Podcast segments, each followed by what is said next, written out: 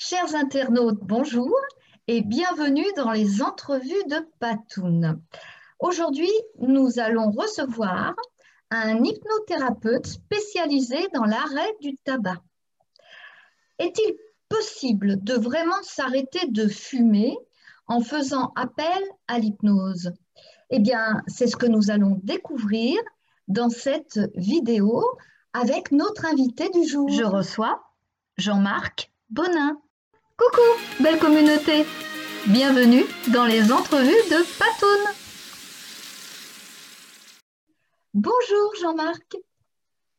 Bonjour Patricia, bienvenue à tous. Merci Jean-Marc de participer à cette émission. Eh bien, c'est moi qui te remercie de ton invitation. Jean-Marc, est-ce qu'il te serait possible de te présenter, s'il te plaît? Alors, Jean-Marc euh, Bonin, euh, praticien en hypnose, praticien en PNL. J'habite à Lancieux, et juste à côté de Saint-Malo, en Bretagne. Je suis marié, père euh, de trois enfants, deux petites filles, et puis j'ai 51 ans. Est-ce que tu peux nous dire qu'est-ce qui t'a amené à exercer cette profession? Alors sans doute différents facteurs. Déjà, le premier, euh, mes expériences de vie familiales qui m'ont euh, amené euh, avec ma femme à prendre conscience que certaines de nos difficultés peuvent être résolues simplement en faisant appel à des thérapies brèves, quel que soit le type de thérapie. Et puis des raisons professionnelles liées à des problèmes de santé qui m'ont obligé en quelque sorte à arrêter euh, mon métier euh, de chef d'entreprise pour euh, prendre soin un peu plus de mon corps. Et puis un autre grand facteur, ma curiosité, parce que j'aime comprendre les choses et surtout comprendre comment notre conscient, notre mental fonctionne et nous oblige parfois à mettre en place des scénarios, des événements qui vont contre notre volonté. Quelle formation as-tu suivi alors j'ai commencé tout en étant chef d'entreprise euh, depuis 2016 euh, à me former à l'hypnose ericksonienne par le biais euh, du centre de formation Synapse qui fait partie d'une fédération française d'hypnose et de thérapie brève. Et donc j'ai suivi tout un cursus de technicien, de praticien en hypnose. Donc je suis praticien depuis 2017 en hypnose. Je suis praticien en PNL, programmation neurolinguistique, euh, depuis 2020. Euh, je suis aussi praticien en hypnose spirituelle et symbolique, qui correspond à des types de croyances ou des présupposés différents, avec aussi une formation de spécialisation en tabac. Et puis, bien avant, il me semble que ça devait être en 2008 ou 2009, j'ai commencé à faire du Reiki à m'intéresser à toutes ces énergies qu'on peut ressentir euh, par intuition, par une petite voix, mais on ne sait pas comment ça fonctionne. Mais ce, fluide, en fait, qui, peut euh, nous amener euh, certains, certaines compréhensions. Et est-ce que tu peux nous expliquer qu'est-ce que l'hypnose, comment et pourquoi ça marche? Alors, il faut savoir qu'au quotidien, chacun d'entre nous vit trois ou quatre euh, périodes d'hypnose ou d'état modifié de conscience dans sa journée. On ne s'en rend pas compte, c'est complètement naturel.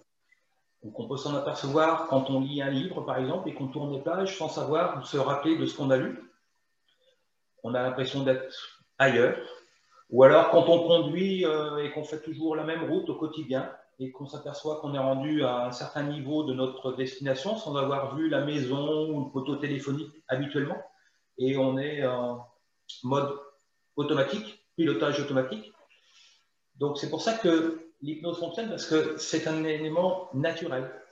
Donc lorsqu'on est accompagné par un thérapeute ou un praticien, il nous permet simplement de nous mettre en auto-hypnose. Donc on parle d'hypnose, mais c'est simplement l'accès à l'auto-hypnose accompagnée par quelqu'un. Et on part, on a des présupposés en hypnose, c'est-à-dire qu'on a deux parties en nous qui existent, une partie consciente, celle qui analyse, qui critique, qui calcule, qui fait entre 10 et 20 de ce que l'on fait au quotidien, et une deuxième partie beaucoup plus conséquente, la partie inconsciente, qui fait tout le reste, c'est-à-dire qui permet à tout l'organisme de fonctionner, au cœur de battre, les poumons de respirer, et éventuellement tout ce qui est réflexe, mais aussi de se rappeler de tous les événements qu'on a vécus depuis notre naissance, et de toutes les décisions qui ont été prises, la mémoire, et ainsi de suite, toutes les croyances, les peurs. Et cet inconscient, on s'en aperçoit quand on s'y intéresse, a d'énormes facultés et d'énormes ressources. Il suffit simplement d'aller lui parler par le biais de l'hypnose, de l'état modifié de conscience, pour reprogrammer ou engrammer, lui demander de faire les choses différemment ou de comprendre pourquoi certains schémas se sont mis en place depuis notre naissance pour accéder à d'autres objectifs. Comment bien choisir son hypnothérapeute? Alors, je ne sais pas, euh, il faut déjà, euh, lors du premier entretien téléphonique, euh, essayer de savoir s'il y a une connexion, se faire confiance, parce que chaque hypnothérapeute ne peut pas correspondre à tout le monde. Donc, c'est un peu du feeling, de l'intuition. Et puis peut-être aussi regarder quel type de formation il a suivi et dans quels endroits, dans quelles écoles. Est-ce que ces écoles sont référencées au niveau national éventuellement international, euh, ce qui est un gage quand même de formation et euh, de cursus adapté pour des thérapies brèves. Quel type de fumeur s'adresse euh, l'hypnose? Alors, en fait, tout le monde peut s'intéresser à l'hypnose, comme tout autre moyen. Il faut surtout être motivé pour pouvoir accéder à ce sevrage tabagique. Parce qu'une personne qui vient pour essayer l'hypnose pour arrêter de fumer, qui n'est pas complètement convaincue ou motivée, ça ne fonctionnera pas. Nous, on est là pour accompagner, pour éventuellement reprogrammer 80-90% de l'être inconscient. L'inconscient va comprendre les nouveaux schémas. Mais si derrière la partie consciente, la volonté n'est pas là d'accepter les nouveaux schémas, ça ne va pas fonctionner. Alors, il y a différents groupes de fumeurs. Et on en distingue souvent, nous, quatre. Il y a ce qu'on appelle les fumeurs un peu uniques, qui fument que pour le plaisir, au gré des envies. Certains autres, c'est plutôt social. Ils se laissent influencer. Ils sont dans des groupes, à l'apéro, par exemple. D'autres, ce sont des routiniers. C'est-à-dire, ben, à 7h30, après le café, il faut prendre une cigarette. Ensuite, à la pause à 10h30, 11h avec les collègues. Puis ensuite, avant le repas, les routiniers. Et euh, le dernier groupe, ce sont les invétérés, c'est-à-dire qu'ils ont toujours la cigarette à la bouche. On rencontre souvent ces gens-là sur, euh, dans le BTP, les maçons qui ont une tâche, ils ont une cigarette qui sont allumées là, et tirent. Elle est même parfois éteinte dans la bouche, mais voilà, il y a un temps de contact avec euh, la cigarette. Donc tout le monde peut être concerné. Et l'hypnose peut fonctionner pour ces quatre groupes de personnes? Oui, tout à fait. Alors, on va chercher des origines différentes par rapport à ce fumeur, parce que la spécialisation euh, que j'ai faite permet vraiment d'aller cibler chaque origine pour chaque personne. Tout le monde ne fume pas pour les mêmes raisons, je viens de le détailler. Et euh, on prend souvent en compte, en plus, euh, grâce à l'hypnose et la façon dont moi j'accompagne les gens, quatre raisons ou origines différentes de la problématique. Alors, je n'aime pas tellement utiliser la problématique, je dis plutôt que c'est un challenge, une expérience que l'on doit vivre dans cette vie-là et qu'on doit relever. Alors, soit on arrive à accéder à la victoire, au sevrage tabagique ou pas.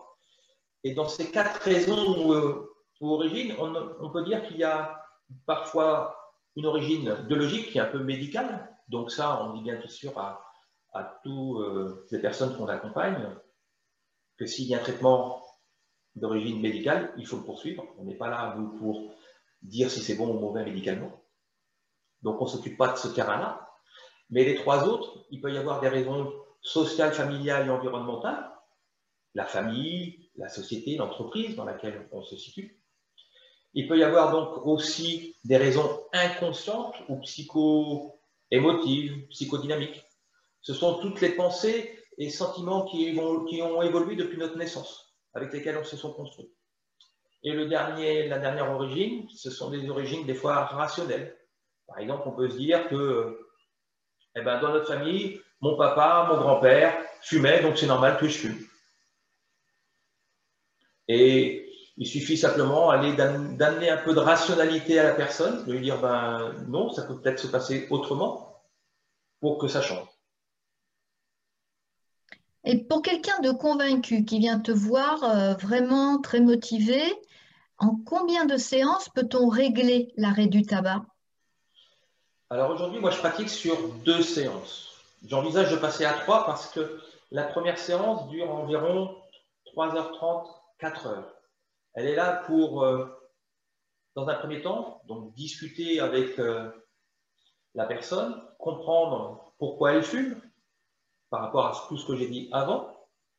Ça, dure pendant une demi-heure, trois quarts d'heure. On lève, euh, alors par des jeux de questions, des réponses qui viennent titiller certaines émotions et puis certains souvenirs qui vont d'ailleurs inciter parfois la personne à revenir pour autre chose nous voir, pour traiter sur un abandon ou euh, sur la peur d'un échec ou quelque chose. on peut lever plein de choses comme ça. Donc, une première demi-heure sur lesquelles c'est des questions-réponses.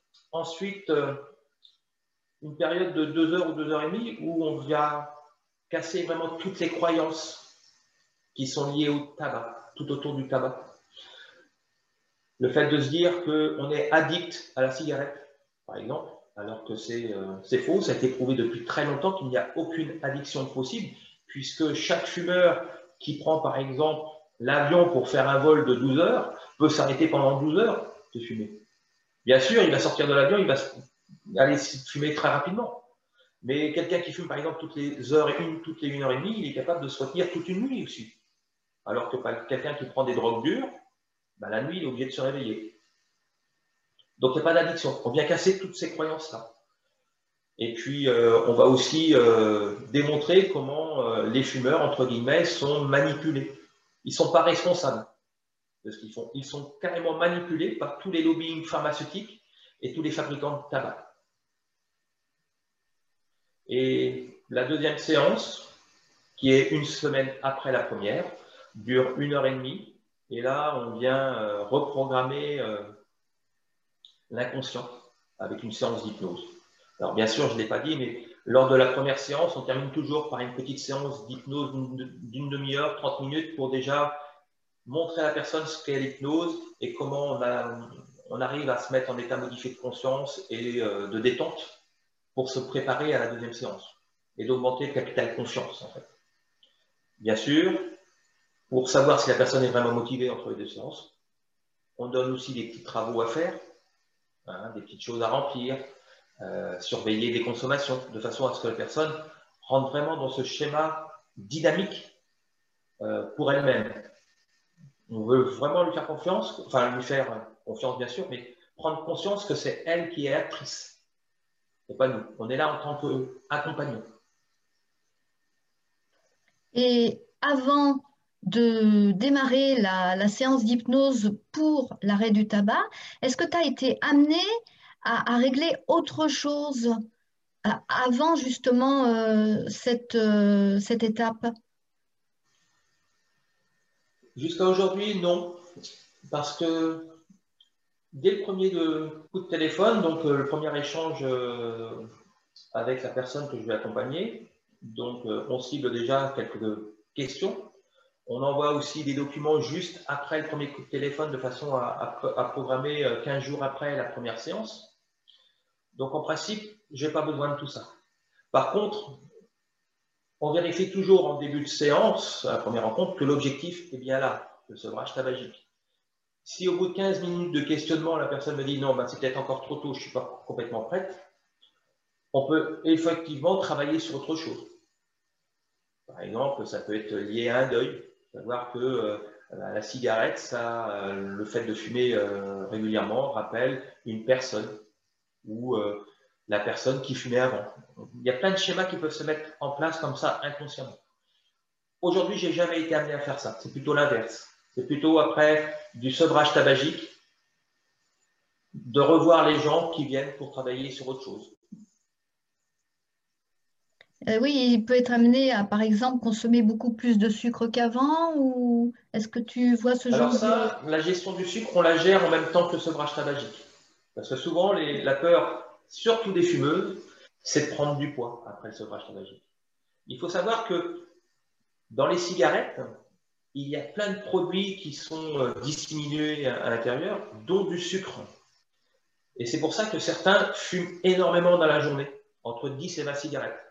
Parce que le sucre permet, c'est un booster en fait. Et euh, comme certaines personnes vont manger du sucré. Et le corps réclame la cigarette. Donc on le traite en même temps. Et il est juste normal, après un sevrage tabagique, et ça se prouve physiologiquement, que la personne prenne environ 2 kg, 2 kg 5. Tout simplement parce que le corps ne fournit plus autant d'énergie pour éliminer tous ces produits chimiques qu'il prend à chaque, après avec chaque cigarette. Et donc, comme le corps utilise moins d'énergie, eh bien, il y a une prise de poids de 2 à 2,5 kg. Mais euh, en principe, oui, les personnes chez nous, avec l'utilisation de l'hypnose que l'on fait avec le sevrage tabagique, la formation que l'on a, et bien sûr toutes les recherches que je fais euh, depuis, euh, ne prennent pas de poids. Ils se stabilisent. Et j'en ai même qui en perdent, parce qu'on déclenche aussi des fois la volonté de se remettre au sport, euh, parce qu'on travaille aussi sur ce point-là. Par quoi on peut combler le bénéfice de la cigarette, parce que un fumeur cherche un bénéfice avec la cigarette. Donc on peut le combler eh ben, par, le fait de faire du sport plus régulièrement, éventuellement. Et est-ce que tu fais systématiquement un suivi après euh, la fin de la séance? Alors oui, je prends toujours des... Alors je dis souvent qu'après la deuxième séance, parce que la première séance c'est l'amorce, après la deuxième séance, je prends toujours euh, des petits renseignements par SMS ou par téléphone ou par mail. Je m'adapte en fait à la personne par son moyen de communication pendant 15 jours. Alors je prends au moins deux fois des nouvelles et ils savent euh, très bien à la fin de la première séance que c'est un peu comme au baccalauréat. Eh ben, il y a une chance au repêchage. C'est-à-dire qu'au bout de 15 jours, si le sevrage n'est pas atteint à 100%, parce que des fois la dernière cigarette peut traîner un peu, hein, un peu comme si on avait un doudou qu'on a du mal à lâcher hein, quand on est enfant, et bien au bout de 15 jours, on a une séance de rattrapage. Et en principe, ça suffit. On arrive à un taux aujourd'hui, après deuxième séance, un taux de réussite de 75%. Et à deux ans, parce que c'est surtout ce taux-là qui est intéressant, à deux ans, on arrive à un taux entre 35 et 40 Mm. Tout simplement parce que peut-être aujourd'hui, avec les deux séances que l'on fait, on va peut-être pas chercher assez les origines ou les risques de rechute émotionnelle, c'est-à-dire euh, eh ben, la personne, si euh, elle s'est vue plus jeune fumer une cigarette lors d'un deuil, eh ben, si elle, un deuil, si elle a un deuil très proche à vivre, eh ben, peut-être qu'elle reprendra facilement une cigarette pour trouver un peu de réconfort. Et ça, parfois, on passe à côté parce qu'on a que deux séances. Alors, il suffit que la personne revienne nous voir. Et là, on travaille plus sur le sevrage tabagique, mais on travaille sur le deuil. Et ça permet d'éliminer justement ce résidu. Qu'est-ce que tu penses des séances d'hypnose en groupe? Sur le sevrage tabagique, je ne le fais pas. J'ai déjà eu la demande hein, pour un couple qui voulait arrêter de fumer en même temps. Lui était fumeur de 30 cigarettes jour, elle de 15. Et les enfants les poussaient un peu à arrêter. Elle, me paraissait beaucoup plus motivée que lui. J'avais un doute sur lui. Ils voulaient faire les séances ensemble. Et je lui ai dit non, vous fumez pas pour les mêmes raisons. Donc, je n'aurai pas le même discours avec vous.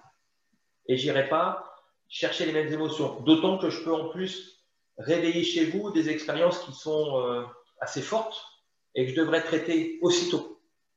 Et je ne pourrais pas le traiter si vous êtes deux. Je préfère vous accompagner individuellement.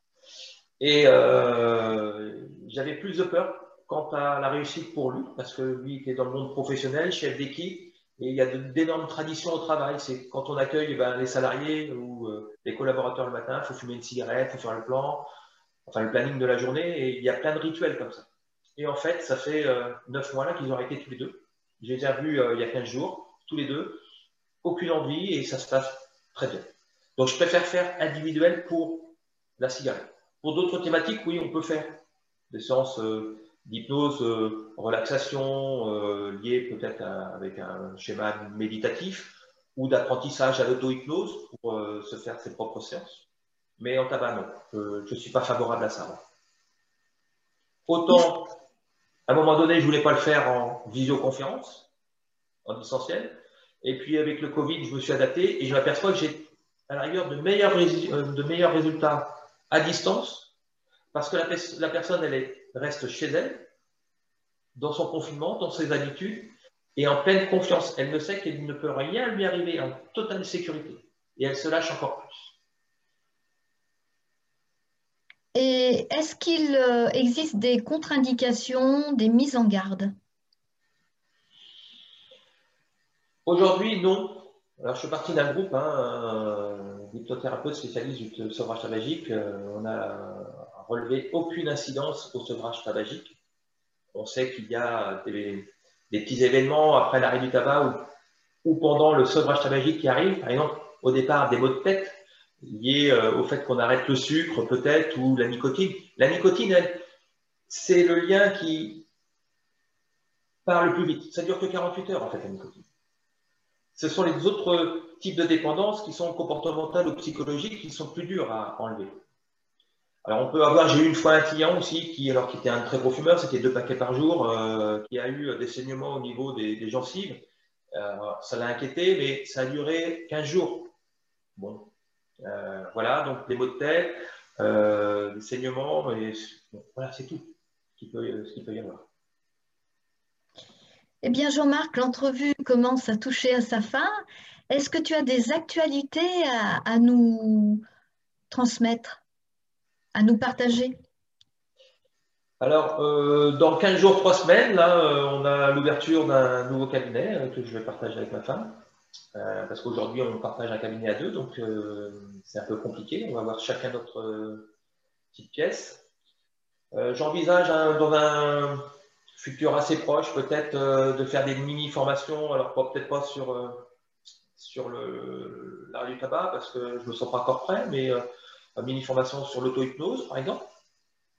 Faire connaître par un autre biais aussi l'hypnose spirituelle symbolique, pour ceux qui ont d'autres croyances d'autres présupposés, parce qu'elle est très intéressante à, utiliser, elle est beaucoup plus rapide que l'hypnose ericksonienne. Donc, euh, faire connaître un peu plus cette hypnose-là. Euh, voilà, et puis répondre aux sollicitations, peut-être faire des conférences euh, si jamais j'ai des personnes qui veulent entendre parler d'hypnose ericksonienne, de sevrage tabagique, d'hypnose spirituelle symbolique, voilà, tous ces schémas-là. Alors, je précise que je mettrai les liens dans le petit texte qui accompagne la, vidéo, si toutefois les gens souhaitent te joindre. Merci beaucoup. Je souhaite t'exprimer toute ma gratitude, Jean-Marc, pour euh, cette interview bienveillante au travers de cette dédicace de Sonia Lasseni. Observer un coucher ou lever de soleil c'est s'abandonner quelques instants dans un état d'hypnose subjugué. Qu'en penses-tu? Eh bien, ce coucher de soleil, on le reprend comme image métaphorique dans les suggestions euh, quand on accompagne quelqu'un. Euh, c'est euh, la cigarette qui s'éteint définitivement et qui ouvre d'autres perspectives derrière. Et puis, euh, au-delà de ça, euh, euh, le coucher de soleil, c'est peut-être le début de quelque chose de nouveau et non pas la fin de quelque chose. Pour simplement rester dans du positif et surtout avoir des objectifs dans la vie de façon à se nourrir au quotidien et d'avancer.